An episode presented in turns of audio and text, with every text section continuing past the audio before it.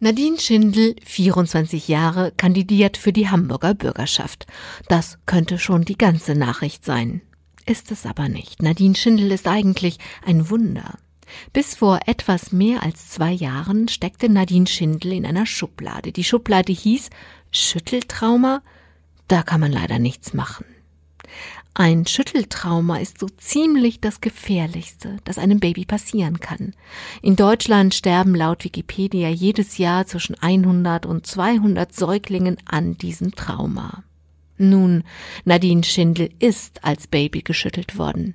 Alles klar, haben alle gedacht, was für ein Schicksal, aber da kann man leider nichts machen. Nadine Schindel hat mit diesem Urteil, da könne man nichts machen und all seinen Grenzen gelebt hat sich dennoch zum Beispiel das Abitur in einem Internat erkämpft, um von ihren gewalttätigen, alkoholkranken, überforderten Eltern wegzukommen.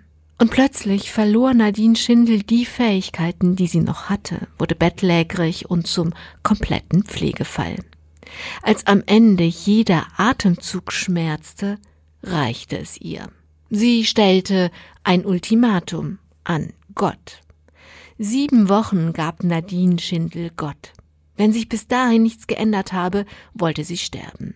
Selbstbestimmt und mit Gottes Segen. Das heißt, eigentlich wollte Nadine Schindel natürlich leben, aber so, so abhängig, so würdelos und so schmerzvoll wollte sie nicht mehr leben. Dann wollte sie lieber sterben.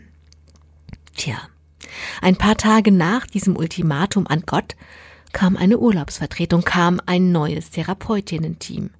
Und zum ersten Mal überhaupt in ihrem ganzen Leben ging ein Team nicht davon aus, dass man leider, leider eh nichts machen könne. Das Team fand bei Nadine einen winzigen Rest Muskelkraft, den es aktivierte und stimulierte. Die Therapeuten schauten auf das, was möglich war, nicht auf das, wo man eh nichts machen könne. Nadine Schindel hatte Gott sieben Wochen Zeit gegeben. Sechs Wochen später war sie schmerzfrei. Drei Monate später sagte das Therapeutenteam, Nadine, jetzt kannst du alles, um alleine zu leben. In Hamburg besuche ich Nadine Schindel in ihrer Wohnung, in der sie mit einer Deckenliftkonstruktion morgens aus dem Bett in den Rollstuhl schwebt. Sie lacht. Ich kann zwar nicht gehen, aber ich kann fliegen. Nadine Schindels Botschaft als Kandidatin für die Hamburger Bürgerschaft?